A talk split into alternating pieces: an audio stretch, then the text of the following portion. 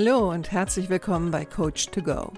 Wer braucht nicht ab und zu mal ein bisschen Unterstützung? Einen kleinen Schubser in die richtige Richtung oder einfach den richtigen Tipp zur richtigen Zeit? Coach to Go möchte dir genau das geben. Und ich bin Heike Beck-Kobau und seit über 25 Jahren berate und begleite ich Menschen als Coach, Autorin und Mediatorin. Und ich würde mich sehr freuen, wenn ich auch dein Wegbegleiter sein darf. Hallo, schön, dass du da bist. Herzlich willkommen zu Folge 186. Heute mit dem Thema Selbstfürsorge ist mehr als nur Wellness. In letzter Zeit begegnen mir in Magazinen wahnsinnig viel Artikel zum Thema Self-Care. Self-Care ist ja der englische Begriff für Selbstfürsorge. Nur sehr oft geht es in diesen Artikeln so um das Thema Wellness. Und es gibt ja auch sehr, sehr viele Anzeigen zum Thema, ähm, Podcasts zum Thema. Und auch die Wellness-Industrie hat sich ja schön auf dieses Thema äh, konzentriert mit unglaublich vielen Produkten, ob jetzt Körperöle, Smoothie, äh, Massage, Strand- und Wanderfotos, findest du jetzt zum Beispiel auf Instagram, wenn es um Wellness geht und alle möglichen Motivationsaphorismen. Und die Kosmetikindustrie natürlich auch. Und nicht zu vergessen all die Ratgeber zum Thema Self-Care.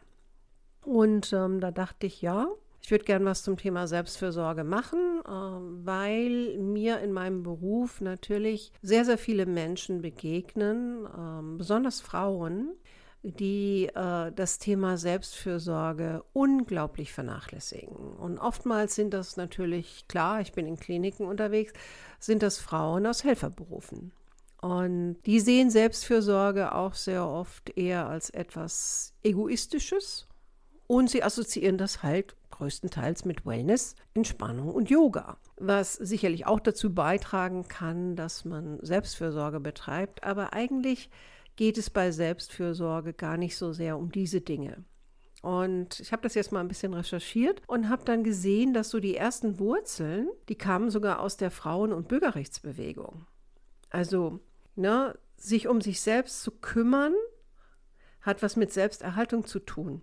Und damals äh, ging es sogar so weit zu sagen, also ich habe da so ein Zitat gefunden, mich um mich selbst zu kümmern dient nicht der Genusssucht, sondern der Selbsterhaltung und diese ist ein Akt der politischen Kriegsführung, hat eine äh, Schriftstellerin und Aktivistin namens Audre Lorde, hat das geschrieben. Ich möchte ein bisschen was zu dem Thema sagen und dir natürlich auch ein paar Tipps an die Hand geben, wie du besser für dich selbst sorgen kannst und damit auch einen Beitrag leistest zum sozialen Wohlbefinden von anderen. Und gerade in sozialen Berufen ist es natürlich auch ein wichtiger Punkt. Ne? Wer anderen helfen will, muss auch lernen, sich selbst zu helfen und muss auch äh, Wege finden, sich selbst was Gutes zu tun. Interessant ist auch, dass vor einigen Jahren gab es dann auch mal ein ganzes Genre an Ratgeberliteratur für die Berufsgruppe der Psychotherapeuten, weil auch da haben wir eine Berufsgruppe, die sehr darauf fokussiert ist, anderen Menschen zu helfen, aber sich selbst oft außen vor lässt. Ne? Das hat so was von Predigen und Praktizieren zu tun. Und da gibt es eine Menge Literatur zu ein Buch zum Beispiel aus dem Englischen von Lily Weiss, das heißt Therapist's Guide to Self-Care. Und letztendlich geht es um den schonenden Umgang mit stressbehafteten Ereignissen, äh, jetzt ganz besonders im psychologischen Berufskontext. Aber wir alle haben ja stressbehaftete Ereignisse. Und auch meine Führungskräfte leiden natürlich teilweise unter sehr, sehr viel Stress, egal ob sie jetzt in äh, einem sozialen Beruf sind oder nicht. Und da kann Selbstfürsorge ein wichtiges Element sein, um auch die eigenen Ressourcen zu schützen und die eigene Kraft auch ähm, hochzuhalten und sich selbst nicht auszupowern und vielleicht einem Burnout entgegenzusteuern. Ich finde, eine schöne Definition von Selbstfürsorge kommt von der Psychotherapeutin Friederike Potrek. Und die hat es so formuliert. Also Selbstfürsorge, das seien eigentlich alle jene Aktivitäten, die physisches und psychisches Wohlbefinden aufrechterhalten oder wiederherstellen und emotionalen und körperlichen Stress ähm, ausgleichen. Also ich finde, das ist eine sehr, sehr schöne ähm, Definition. Worum es bei Selbstfürsorge geht. Und trotzdem begegnen mir ganz viele Menschen, denen fehlt einfach äh, die Bereitschaft, sich um sich selbst kümmern zu wollen. Die kümmern sich vielleicht viel um andere, aber nicht um sich selbst. Also bei Frauen hat das sehr oft mit einem schlechten Gewissen zu tun, ja, und dass sie das ähm, deklarieren als Egoismus. Und bei Männern hat es oft mit einer tief verankerten Überzeugung zu tun, Selbstfürsorge ist etwas für Weichlinge. Also das ähm, macht man nicht. Ne? Wenn man ein starker Mann ist, dann braucht man das nicht. Dann bringt einen nichts um, sozusagen. Oder oft höre ich auch, äh, ja, ja, ich weiß, ich muss mich mehr um mich selbst kümmern, aber bevor ich das machen kann, muss ich noch das erledigen oder muss mich noch darum kümmern oder muss noch das und das für jemand anderen machen. Also man setzt sich selbst immer ganz hinten dran und glaubt damit natürlich ähm, besonders gut zu sein und meint, man müsse sich für andere opfern, um einen gewissen Wert zu haben. Und letztendlich, wenn man es mal genau betrachtet, ist es ja genau andersherum. Also ich muss erstmal für mich selbst sorgen, damit ich auch weiterhin für andere sorgen kann. Und das sage ich auch vielen meiner zum Beispiel Pflegekräfte oder Ärztinnen, sage ich auch. Ne? Also es wird ihnen niemand danken, wenn sie irgendwann total ausgepowert in der Ecke liegen. Dann kommt einfach jemand anders und macht da weiter, wo sie aufgehört haben. Also sich vorzustellen, dass man durch diese ewige Aufopferung und dieses ewige nur für andere Dasein jetzt irgendwie einen Pokal gewinnt, das ist eigentlich müßig besonders in sozialen Berufen, weil es ja immer wieder andere Leute gibt, die nach einem kommen und einfach das weiter betreiben, was man selbst betreibt. Und ähm, deswegen dachte ich mir, ja, ich mache heute mal eine Folge zum Thema Selbstfürsorge und möchte dir jetzt einige Tipps an die Hand geben, die dir vielleicht helfen können, ähm, deine Kraft zu erhalten, deinen Stress etwas abzubauen und damit vielleicht auch besser für andere da zu sein, wenn es das ist, was du machen möchtest. Die ersten Punkte betreffen letztendlich äh, unsere Basisbedürfnisse. Ja, also zu schauen, dass du ausreichend Schlaf hast. Denn Schlaf ist immer wichtig für die Regeneration Ne? Also sich ausreichend Zeit für Erholung zu nehmen, trägt natürlich maßgeblich auch zu einer guten oder zu einem guten Allgemeinbefinden bei. Das Zweite ist natürlich dann auch zu sehen, dass man genügend Bewegung bekommt. Ne?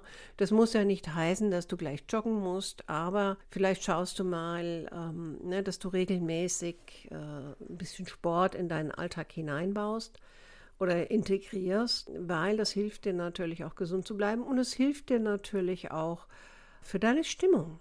Dann gehört dazu natürlich auch die Ernährung. Klar, wir hören es überall, wir wissen es ja im Grunde genommen auch. Ne? Das Obst, Gemüse, Vollkornprodukte und ausreichend Flüssigkeit ist wichtig für eine körperliche und geistige Gesundheit. Und gerade in dem Bereich, wo ich tätig bin, ähm, also wenn ich die Leute da beobachte, die erklären mir dann andauernd, sie hätten überhaupt keine Zeit, irgendwas zu essen oder irgendwas zu trinken, weil sie auch immer darauf warten, dass irgendjemand entlangkommt und ihnen die Zeit schenkt. Und das wird natürlich einfach nicht passieren. Ne? Und sie fühlen sich dann oft schuldig oder vielleicht fühlen sie sich auch manchmal sehr wichtig, weil sie ja gar keine Zeit haben für solche banalen Basisbedürfnisse. Aber genau das ist ja falsch.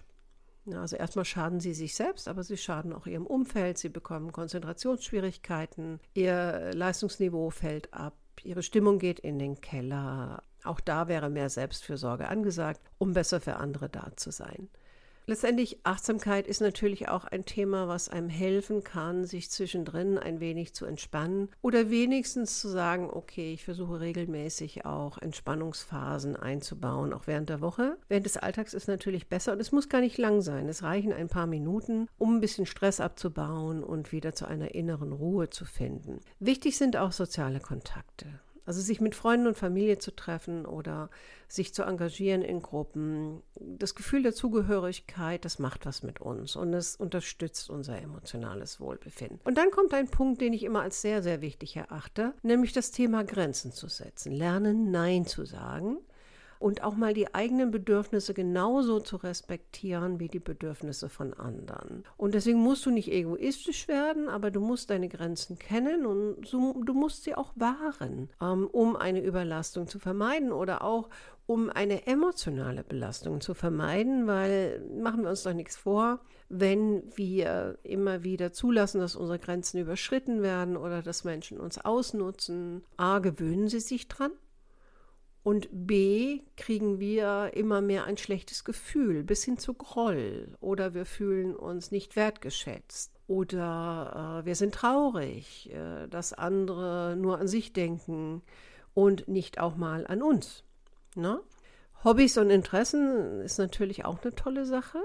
Ja, etwas, was dir vielleicht Freude macht. Das müssen ja keine Riesensachen sein, aber kleine kreative Tätigkeiten führen oft dazu, dass wir uns besser fühlen. Und das ist unsere Zeit für uns. Und gerade bei Frauen merke ich so, also das dauert ewig, bis die sich erlauben, sich Zeit für sich selbst zu nehmen. Und manchmal wäre es auch gut, mehr Selbstreflexion, also sich Zeit für Selbstreflexion zu nehmen. Vielleicht auch ein paar Dinge aufzuschreiben und immer mal wieder über die eigenen Bedürfnisse, Ziele und Werte nachzudenken und auch immer wieder bewusste Entscheidungen für das eigene Wohlbefinden zu treffen, äh, anstatt sich so treiben zu lassen oder sich abhängig zu machen von anderen und dann enttäuscht sein, weil jemand anders nicht gemerkt hat, dass wir vielleicht mit unserer Kraft am Ende sind oder dass wir uns etwas anderes gewünscht hätten oder dass wir unsere Bedürfnisse nicht befriedigt bekommen. Ähm, wir erwarten sehr oft, besonders wir Frauen erwarten sehr oft, dass andere unsere Gedanken lesen können und dass andere automatisch uns das geben, was wir brauchen. Wir müssen nicht danach fragen. Und ganz ehrlich, das ist einfach nur Quatsch. Und das hat auch nichts mit Liebe zu tun. Ähm, wenn jemand nicht erkennt, dass ich ein Bedürfnis habe.